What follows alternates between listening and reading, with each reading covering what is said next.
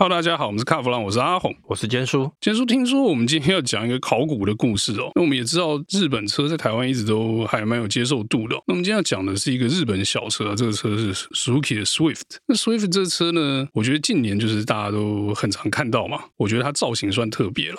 所以在车阵里面看起来很抢眼，可是呢，不研究不知道，一研究发现不得了。这车呢，追溯到最源头开始出现 Swift 这名字的时候，居然可以追溯到一九八零年代，算一算到现在四十几年，还真的蛮厉害的。可是我们在录音之前跟坚叔有讨论过，就是一九八几年，虽然那时候有个车叫 Swift，可是那跟现在的 Swift 没什么关系哦。那这个故事的开头是这样的：当时日本的 Suzuki 有一个小车叫做 Cutlass，那那个车呢，他们想说外销到这个欧洲啊、中东啊，还有美国啊。有一些市场就是海外市场，还要去开发嘛。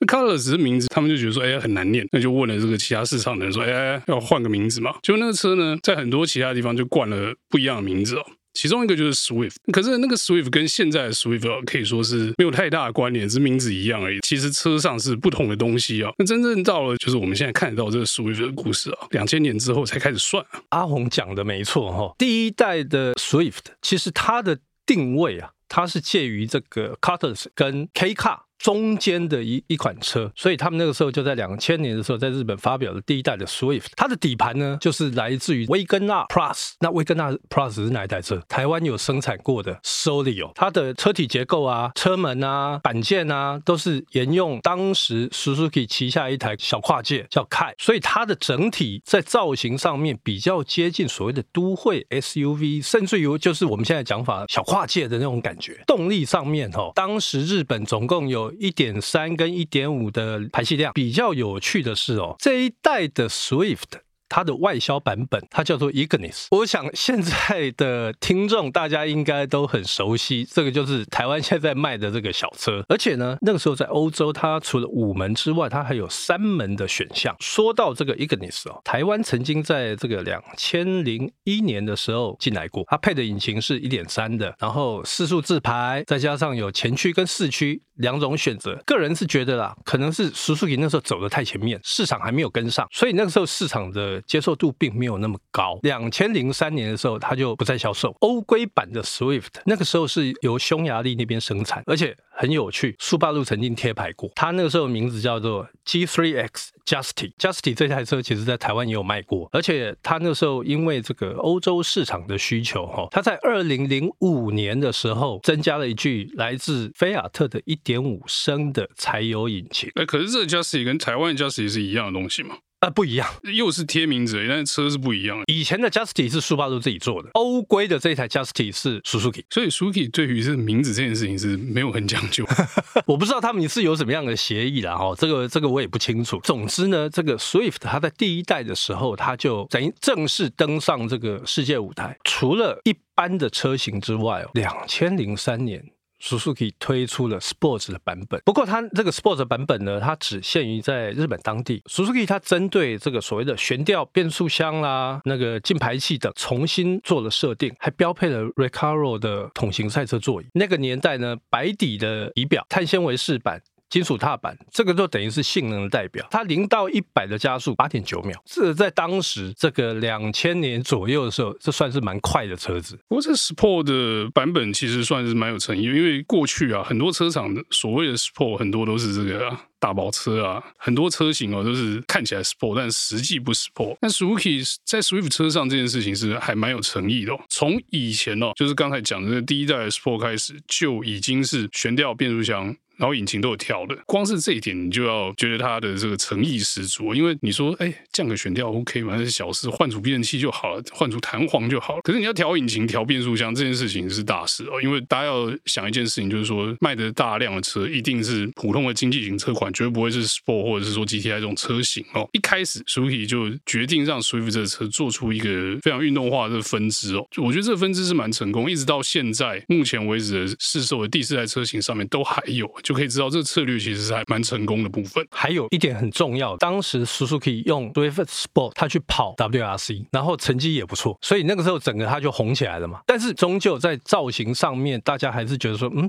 这样的小车好像没有什么个性。所以在两千零四年的巴黎车展，我跟你讲，那真正让 Swift 大红的是第二代。两千零四年的巴黎车展呢，我记得很多的媒体就围着 Suzuki 的摊位在那边拍照哦，因为它出来的那那款车，呃，很有欧洲小钢炮的感觉。然后呢，Suzuki 又把这台车呢，它定位成真正的世界战略车，它的那个有高 CP 值、高性能啦，然后灵活，它就把它列为它的产品的一些优势。那它的动力呢，总共有两种，一点三、一点五。那后来为了欧洲市场，它又增加了一样来自于贝亚特的一点三的柴油引擎，前麦花臣后辉翼臂的悬吊系统呢，它的空间就变得很宽，而且它整体的这个所谓的运动性呢，就整个就升级起来。虽然说啦，Swift。它是一台小型车啦，但是它的安全性哦，其实一直受到原厂的重视。所以他们在二零零五年的这个 Euro NCAP 的测试中，它拿下四颗星的评价。哎，大家会觉得说，哎，现在都五颗星了，四颗星有什么了不起？不要忘了，是二零零五年的时候。你是说二零零五年满分是四颗星吗？没，哎，不是啦，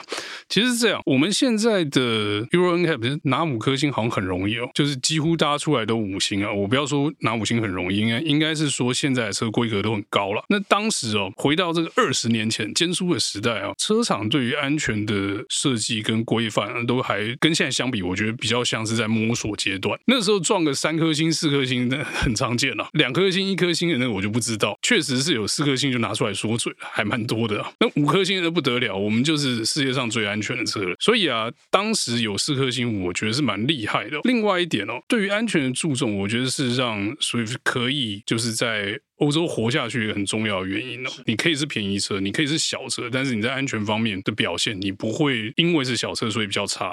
或者是说，哎，我就因为我是便宜车，所以我撞三颗星，我理所当然，好像不是这意思啊，还蛮讲究的。你看现在的 Swift 排气量这么小，这么小台 Super Mini，这是倒数第二级的小型级距，可是你的驾驶辅助系统，哎，差不多快要 Level Two 了。这一点就让人很明确的知道说，Suzuki 对于安全的重视是有的。它并不是说，哎，我只是要造个便宜车。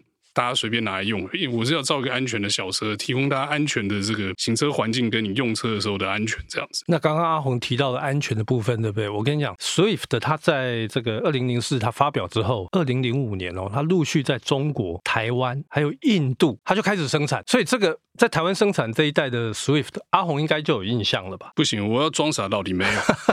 还是还是要装傻就对了。那他那个时候，我先讲在台湾的规格哈。他在台湾的时候，那时候就已经双配了这个双气囊，然后单片的 CD，还有所谓的 MP3 的播放功能，恒温空调，Keyless。顶级的话，它还有这个电动座椅。所以这个在当时的小型车来讲哦，其实已经算是配备到顶。其实，在配备部分哦，我觉得不输给刚才讲那个安全，尤其是在台湾卖的这个规格。你去看那个中古市场，去看那些中古车的介绍。早就说，哎，奇怪，这个车怎么两千出头的年份的车有 Moment 什么？嗯，哈，真的假的？配备很好，使用上他会觉得说，哎，现在理所当然配备，怎么十几年前的车就有了？刚才建叔讲那些啊，Keyless 单片 CD 副 MP3，MP3 现在还是可以用。很多人喜欢是说，哎，它有电动椅啊，然后车里的那个设计感也还不错。所以老的 Swift，刚刚我们讲的那是二代，二代到现在在市场上行情都还不错，这是蛮厉害的。那刚刚提到的是这个像台湾的规。个对不对？你知道他一年呢、他在全世界哦，他销售就突破百万辆，所以在国外他可能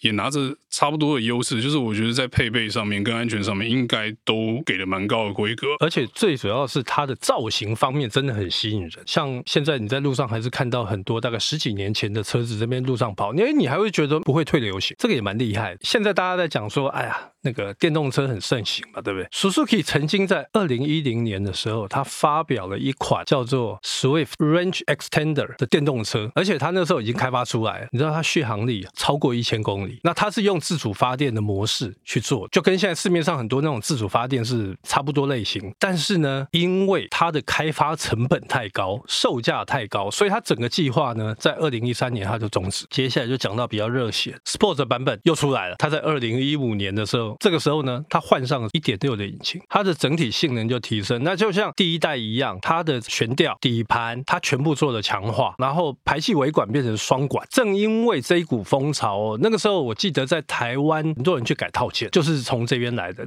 那个套件就是 Sport 的版本，当时我记得是没有真 Sport，台湾只有 Sport Look。但我觉得这一代最可惜，为什么？这一代的 Sport 是真的让 Sport 怎么说呢？在真的红起来的时代哦，我们讲一个离台湾稍微近一点的地方，我们讲 JDM 离台湾有点远，两千多公里，坐飞机三个小时啊。我们讲坐飞机四十五分钟的地方，香港。香港其实在路上还蛮流行 Swiss Sport 这个车，他们有的买，而且他们价格也不贵，就不是那种天价型的。那这个车当时有一个绰号，看广东话我不太会讲，用。中文叫他说“山坡无敌手”哦，什么叫山坡？山坡是三档，无敌手就是无对手的意思。那用广东话讲比较传神，但我实在是讲不出来啊。那他的意思就是说，三档之前哦，在香港路上没有人追到 Swift Sport 这么强。他说，不管你是什么小鸡湾、公主岛、什么铜锣湾，都是 Swift 的天下。但是仅限三档之前哦。OK，因为过了三档之后，那个马力比它大的车子尾数拉得出来。但是 Swift 有趣的是，它的前段加速非常快，所以你在跟人家这个红灯起步的时候啊，冲场的时候是特。别管用，齿比射的很短，一二三这样上去，然后这个加速一气呵成。对，他算是短跑型的选手，所以他才叫做山坡无敌手。那也有人说那个车叫辣椒仔啊，所以我觉得这两个都还蛮传神的。他就是前段很冲嘛，加速那个犀利的感觉，就是说，哎，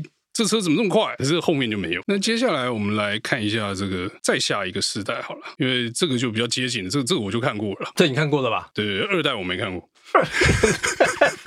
我 我就一台，我们周遭很多朋友都有，好不好？而且都改成那个 Sport Look，好吧？好，我们现在讲提到这个第三代，第三代它在二零一零年的时候，它在日本它就先发表，但是这一代哦，它做了一些改变，譬如说它的轴距，它增加了。五十 m i l i m e t e r 所以它的轴距就拉长到二四三零 m i l i m e t e r。那车长长大了一点，增加了九公分，它变成三八五零 millimeter。而且它的车重更轻，你看车子变大，但是它车重变得更轻。然后它又有这个高刚性的车体，所以它运用了很多的这个轻量化的材质。所以它这一次呢，二代的时候它。Euro NCAP 它四颗星，对不对？三代的时候它撞了五颗星，三代车重变轻，结果安全性还变高，这颠覆很多人想象。因为很多人想说啊，是不是刚才多一点车子比较安全？倒也不见得是这样子。那你说 NCAP 这个难度会变低吗？当然不可能，会越来越难了。所以你从二代到三代，从四颗星到五颗星，我觉得这个是在安全方面的进化还蛮有感的啦。因为又隔了一个世代嘛，除了我们看不到的这个车体结构之外，其实安全配备也提升不少啊。除了安全配备，它一般的配备哦，你看它多了什么？你知道？Push Star 定速六具气囊，从两具它升级到六具，所以你看它的安全性有提升多少？它的动力呢？他们就用一点二的引擎，它去取代了。过去的一点五跟一点三，然后呢，变速系统呢也变成用 CVT 取代了四速自排。另外，它在其他的像欧洲市场，它还有这个一点四、一点六以及来自菲亚特的一点三的柴油引擎，所以它的动力规格来讲，它的选择性就变得更多。其实倒也还好，台湾市场就是两个动力而已啊。刚讲那个动力编程变多，其实是各个市场的要求都不太一样。我们一开始就讲嘛，Swift 在欧洲一直有卖嘛，所以它一定有柴油。然后呢，有一些。小排量啊，或者是说这个比较旧型排污比较难在主流市场先过的那些动力呢，有时候就是在第三世界卖啊。那我们这个回到 Swift 车上啊，第三代一样啊，还是有 Sport，因为。在国外有 BWRC 嘛，然后在很多市场都很受欢迎，包括刚才香港讲这个三档无敌手的这个故事哦，所以 Sport 就一直有外观造型的部分，就是空力套件嘛、尾翼嘛、大包嘛、双出排气管嘛，动力的部分也是用比较大颗引擎，马力大一点哦，它是用一点六，不过比较可惜啊，就是在国外这个 Sport 它是可以选手排或是自排变速箱的，那时候台湾就只有自排可以选，而且还 CVT，当时就是啊有啦有啦，终于有 Sport，可是就有一种 Cam 级 B 的感觉。因为那时候玩家就觉得说啊，好像就差那么一点，不太到位。可是那车还是很受欢迎哦，还是很多人嘛，就是啊，没关系，CVT 没关系，我一样我要买 Sport 了。那因为其他配备都比较好啊，圈也比较大颗嘛，外观内装该有的都有，所以那个 Sport 的的那个风格还是非常的强烈。其实 Swift 它二零一六年的时候，它在全球累积超过五百万辆。那你这样算一算，二零零四到二零一六十二年卖了五百万辆，你说它热不热销？我觉得以 Suki 这样的规格的车厂，你说这个车可以卖五百万辆，这真的是很厉害。